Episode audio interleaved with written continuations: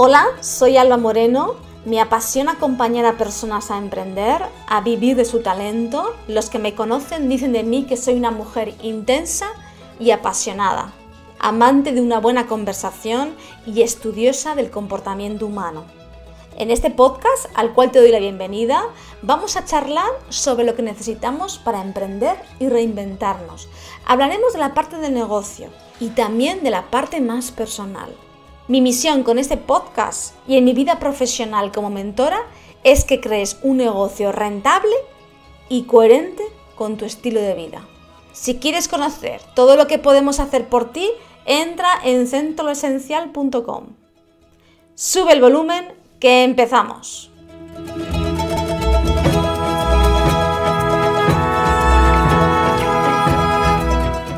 Tenía una vida lo que se puede denominar de éxito. En mi segundo emprendimiento había creado equipo, un proyecto social con un impacto positivo en las personas beneficiarias. Además viajaba muchísimo. Pero era una vida rígida. Casa, trabajo, trabajo, casa, poco espacio para el autocuidado y poco espacio para mi autoconocimiento. Así que me vino a visitar una crisis personal que me hizo salir a la búsqueda de herramientas y personas que me ayudaran.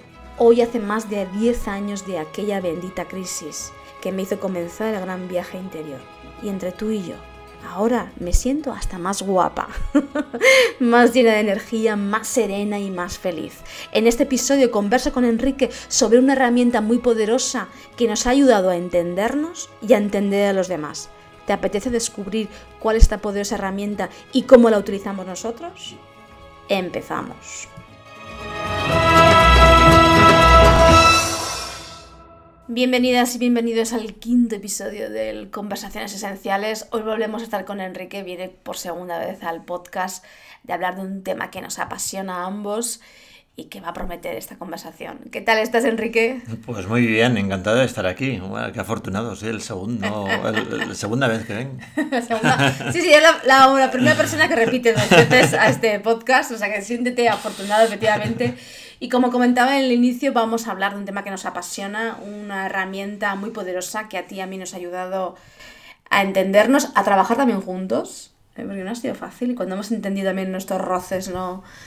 Eh, ha sido también muy interesante, ¿no? Y, y que estamos ayudando además, lo estamos poniendo en marcha y lo estamos ofreciendo a nuestros, a nuestros clientes, ¿no? las personas que acompañamos, esta gran herramienta. Y yo creo y siento, Enrique, que este es como el primer paso, ¿no? un paso importante, porque estamos creando un programa y estamos diseñando un programa donde estamos recogiendo esta herramienta de la que vamos a hablar, de la programación lingüística también, ¿no? Cogemos esta herramienta y del coaching también, ¿no? Y estamos creando un programa precioso para acompañar a líderes, a mentores, a emprendedores y a personas que también acompañan a su vez a otras personas, ¿no? Bueno, ¿desvelamos ya de qué vamos a hablar hoy? Pues sí, sí, sí. Nada más y nada menos que vamos a hablar de eneagrama. De esas nueve, no vamos a hablar de las nueve, pero bueno, esta palabra que nos viene a hablar de nueve maneras de entender el mundo, nueve maneras de ver y de relacionarnos con el mundo y que es algo interesantísimo que te transforma, que te hace darte cuenta de muchas cosas, como decías tú, entre otras, pues a ti y a mí pues nos ayuda pues, muchas veces a entender cuáles son nuestros procesos y nuestras necesidades. Eso es. Enea significa nueve y grama significa dibujo, símbolo, porque el eneagrama está acompañado de un símbolo donde nos habla también del camino, ¿no? Del camino de, evolución de cada personalidad. Pero fíjate, antes de hablar de esta herramienta tan poderosa, eh, ¿por qué crees, Enrique, que es importante eh, conocerse, hacer un autoconocimiento cuando estamos emprendiendo, cuando estamos reinventándonos o cuando estamos liderando? Pues a mí no es que me parezca importante, es que me parece vital. me parece algo que va a ayudar que tu proyecto sea todavía mejor del que tú diseñas en tu cabeza, ¿no? Entender cuáles son nuestros procesos internos, porque fíjate, pues por ejemplo, el otro día, mira, te voy a contar este ejemplo porque creo que ayuda mucho para entender, ¿no? ¿Por qué es esto del autoconocimiento importante? El otro día me decía un empresario con el que estaba, que tiene como socio a su hermano, y me decía que, ostras, que estaba preocupado porque estaba viendo que el equipo que trabajaba con su hermano empezaba a dar muestras de que no le gustaba, de que no les gustaba la manera de ser de su hermano, de cómo estaba funcionando, de cómo estaban haciendo las cosas que hacía, de cómo se comunicaba con ellos. Bueno, muchas cosas. Es decir, hay una relación ahí que están demostrando los compañeros que no, no, no, no gusta. Y claro, mm, ¿qué puede estar pasando aquí? Pues que igual el hermano es que no se está dando cuenta. Claro, puntos ciegos que hablamos, ¿no? los puntos ciegos de nuestra personalidad que ven los demás, pero que nosotros no vemos, ¿no? Eso es, que a veces te lo están transmitiendo, no a veces, o sea, normalmente lo estamos transmitiendo eh, en la mayoría de las ocasiones, estamos transmitiendo ese descontento, esa disconformidad en las cosas, en la comunicación, en lo que no me gusta de la otra persona, pero el otro no se da cuenta no se da cuenta, sigue metido en su personalidad, en su manera de ser, en su manera de hacer las cosas. Yo siempre he sido así, que muchas veces hay personas que hablan así, ¿verdad? Entonces, claro, si no nos damos cuenta, pues ahí tenemos un problema. Y el autoconocimiento nos viene a traer una llave estupendísima para darnos cuenta. Luego ya la decisión que tomemos, eso es otro cantar. Pero por lo menos el autoconocimiento lo que nos trae es una llave una llave que abre mm. una puerta a la posibilidad de hacer las cosas de manera diferente. Ajá. ¿Y cómo ayudaría en concreto, ¿no? en todo este autoconocimiento, la herramienta del enneagrama a este líder que no gusta en su equipo? Bueno, de muchas maneras, pero mira, vamos a hablar sobre todo ahora en este podcast de tres cosas que creemos fundamentales. Una, de entender cuál es su necesidad básica, es decir, esta persona, eh, tenerlo claro, por qué funciona así y cuál es su necesidad. Entender también cuál es su miedo básico, que esto es algo también fundamental y que te abre muchísimo los ojos y que te da, eso es, que, te, empieza ya, simplemente conociéndolo, ya se em, empieza a generar una transformación. Totalmente de acuerdo. Y luego, ¿cuáles son tus estrategias para conseguir ese miedo y esa necesidad? Satisfacer ese miedo y esa necesidad. Eso es, eso es. ¿Cuáles son las estrategias que sueles hacer, que es tomar en tu vida, no? Así que, como podéis escuchar, los escuchantes de este podcast, estamos ante una herramienta pues muy rica y que nos abre un mundo, ¿no? Nos abre un mundo pues, pues fundamental.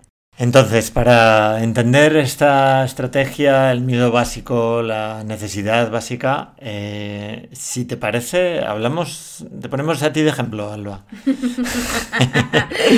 Venga, vamos allá, vamos allá. Esto me, me, dijiste que iba a ser una conversación. totalmente, totalmente. Entonces me voy a desnudar, ¿no? Antes de empezar a hablar de mi necesidad básica y mi miedo y mi estrategia, eh, comentar simplemente que el, el enneagrama nos divide en triadas, ¿vale? Esto quiere decir que conmigo hay otras dos personalidades más que estamos en la triada del control. Esto ya dice mucha información. Yo ya estoy, la, eh, y estoy en esa triada, en la triada del control, ¿no? El enneagrama también nos pone, nos etiqueta con números y lo hace de tal manera para decir que en el 1 no es mejor que el 2, el 2 mejor, no es mejor que el 3, ¿no? En mi caso soy un 8 el meniatipo es un, 8 y la necesidad básica del 8 es sentirse poderosa, ¿no? Sentirse poderoso. Esta sensación de sentirnos poderosas y poderosos, en mi caso, bueno, en el caso del 8, es la necesidad de hacer, o sea, el poder de hacer, el poder de liderar, el poder de mandar, el poder hacer las cosas a mi estilo, como yo necesito hacerlas, ¿vale? Esto es, esto es muy, interesante. Entonces, el 8 de ahí muchas veces es un líder nato, ¿no? O una lideresa nata, ¿no? Porque va a hacerse cargo, va a poner en orden, va a decir cómo se deben hacer las cosas, ¿no? Entonces, como necesidad básica sentirme poderosa, el miedo básico es sentirme débil, ¿vale? Sentirme vulnerable, sentirme no capaz, de llevar a, cabo mi, sí, mis ideas, mi, mi, propósito, ¿no? Y como estrategia, pues está muy orientada a, a, controlar el mundo, a controlar mi entorno, a dirigir, ¿no? Es una estrategia muy basada en la acción, somos personas muy de acción, y en mi caso también es una estrategia de expansión, o sea, necesito expandirme, ¿vale? Mm. Para sentirme poderosa, mm. poderosa. Entonces entiendo que cuando conociste estas, estos tres pasos, ¿no? Estos tres claves que estamos viendo, ¿no? La estrategia, el miedo y la necesidad. Eh, claro, para ti esto fue como, como qué? Claro, fue muy revelador, ¿no? Fue muy revelador entender que, que, yo desde pequeña mando y lidero, ¿no? Que tengo esa misma capacidad, que muchas veces esta capacidad muchas veces no se ve, ¿no? Alguien tiene un don de saber escribir, dibujar, tocar un instrumento, ya, pero liderar, wow, no, no sé tan rápido, ¿no? Entonces yo entendí muy bien. Y también porque tengo la necesidad de mandar y de, mm. liderar, ¿no? Que sé, que sé que es diferente, ¿eh? mandar que liderar. y sé la, sé la diferencia, ¿no? Pero también entendí que yo necesitaba esto. Mm. Necesitaba, y también entendí mi necesidad de independencia y de autonomía y de libertad. Claro, esto es como intentar poner a una yegua que a veces estamos un poco desbocados, nosotros somos mucha energía, mucha expansión, mucha vitalidad, ¿no? A veces intentar poner como las riendas a alguien, a un caballo muy salvaje, eh, es muy difícil. Y entonces entiendo también por qué muchas veces no, no, sigo las normas o necesito crear mis propias normas, ¿no? Bueno, empecé a entender por qué yo necesitaba esta libertad, este espacio, esta manera de entender. Y luego también, eh, muy rápidamente, eh, la emoción básica, ¿no? Del eneatipo 8 es la ira.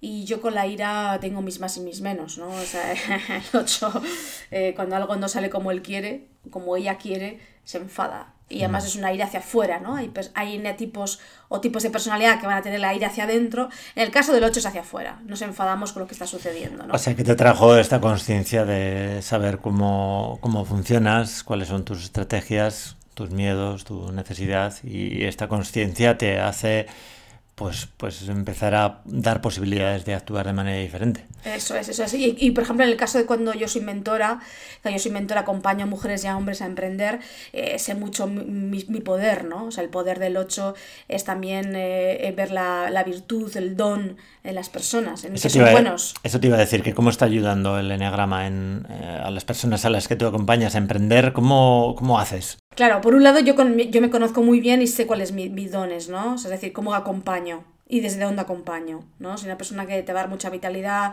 te va a dar mucha estrategia, porque soy muy operativa, ¿no? Es el paso uno, el paso dos, te va a acompañar a sacar lo mejor de ti y a creer en ti. El ocho es una persona que cree mucho en los demás, ¿no?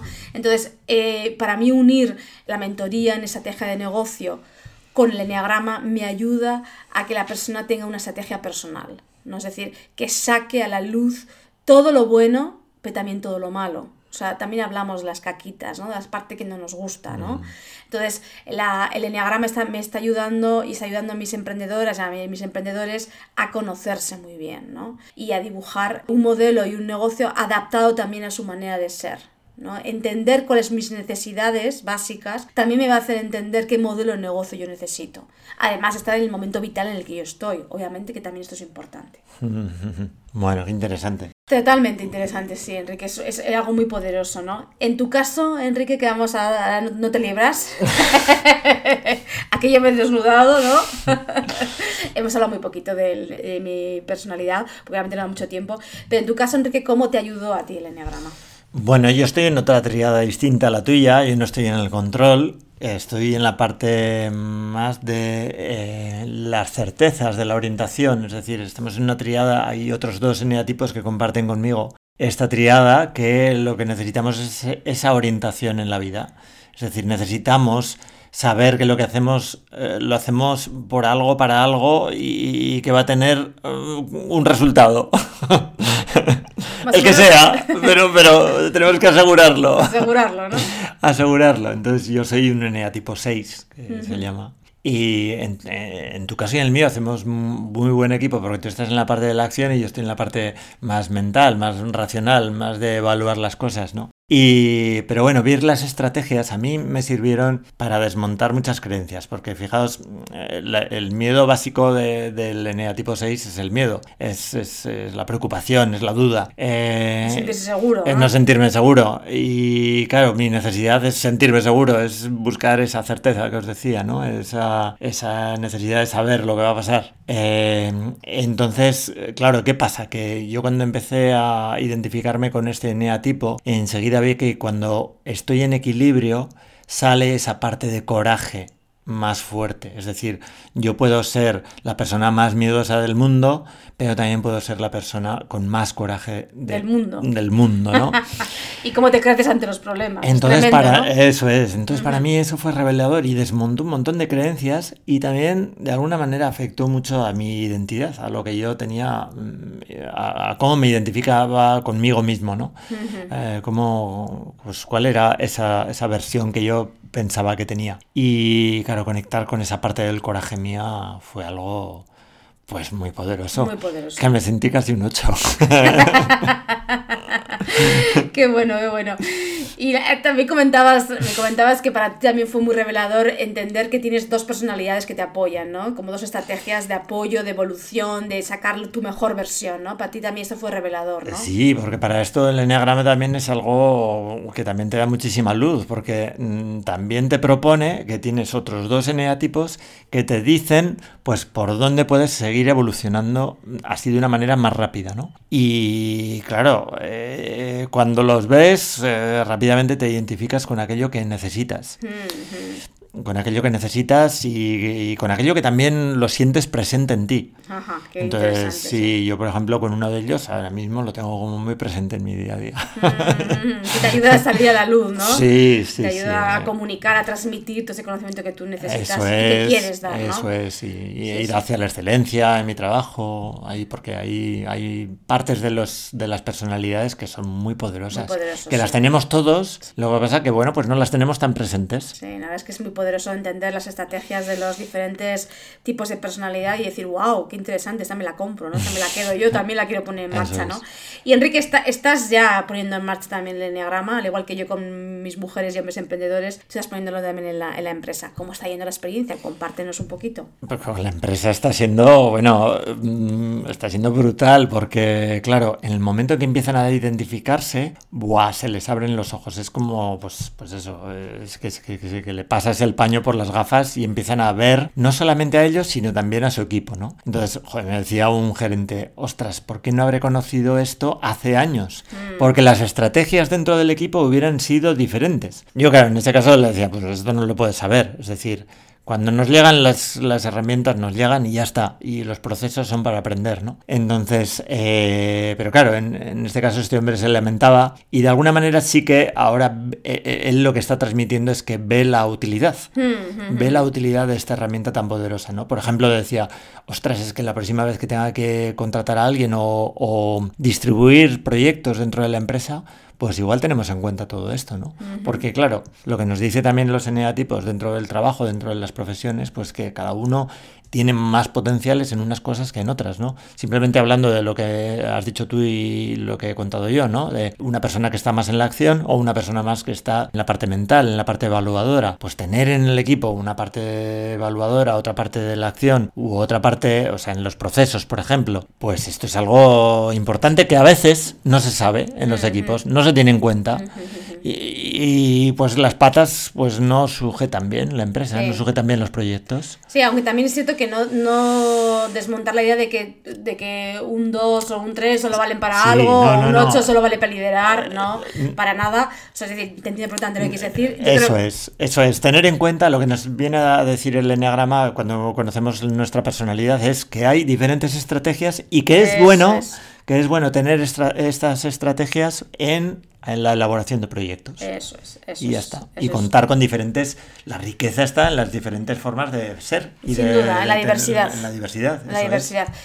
Estamos poniendo en marcha un programa mm, eh, que va a salir en enero para acompañar a líderes, a mentores, a personas que quieren ser mentores, a personas que también acompañan a, a su otras personas, a emprendedores también, ¿no? Un programa en el que vamos a meter la enneagrama, vamos a hablar de identificar muy rápido, ¿no? O, muy rápido, bueno, identificar la personalidad, la necesidad y el deseo básico, ¿no? La- el miedo y la estrategia básica, y luego ir viendo, pues, bueno, en cuándo estás en desequilibrio, en- en- identificar muy rápidamente cuándo estás en desequilibrio, cuándo estás en equilibrio, ¿no? Cuáles son tus potencialidades, tus virtudes y también cuál es tu estilo de comunicación, ¿no? Y vamos a, unirlo con, la, con las sesiones de mentoría o sesiones de coaching, ¿no? Porque tú y yo entendemos que te puedes ver miles, miles de cursos, puedes hacer miles de cursos de enneagrama, te puedes leer miles de libros, pero qué importante es la, el acompañamiento en ese proceso. Mm, Eso es, es fundamental. Eh, como decía que es vital el autoconocimiento, pues también en un proceso de cambio es vital el acompañamiento de una persona y lo sabemos tú y yo por, por experiencia propia. Es decir, mismamente el año pasado, el año pasado necesitamos un acompañante para que mm, de alguna manera nos ayudase a encontrar diferentes estrategias. Porque en los momentos, lo sabemos todos, en los momentos en los que estamos un poco, que no sabemos salir, que estamos en un círculo cerrado, pues, pues no vemos, no vemos la salida y necesitamos personas. Entonces, el programa que estamos sacando eh, a la luz el año que viene, es algo poderoso porque junta la estrategia que tienes tú como mentora para eh, acompañar a las personas que están poniendo proyectos en marcha. Em, el conocimiento que tenemos en coaching la PNL, que también, pues a la hora de todos los lenguajes, la comunicación, lo que nos decimos, los mensajes, el control de estado, la mentalidad, bueno, muchas estrategias que nos trae la PNL también. Y luego el enneagrama, que es todo lo que hemos estado contando en este podcast, ¿no?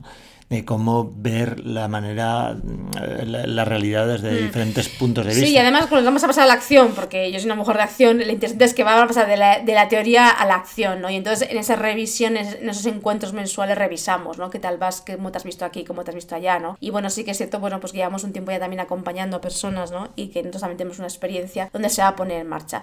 Así que bueno, si estás escuchando, te resuena, pues bueno, que estés atento, ¿no? Que en enero sale un, un programazo eh, de acompañamiento y además que poderoso, Enrique, y que necesario es las personas que acompañamos eh, conocernos muy bien para no poner nuestras caquitas y nuestras limitaciones en el otro. Eso me parece básico y fundamental. Sí, ¿eh? sí, no, no, y, no comprarnos la historia también del otro, que esto es algo que se aprende muy rápidamente cuando, cuando estudias coaching, ¿no?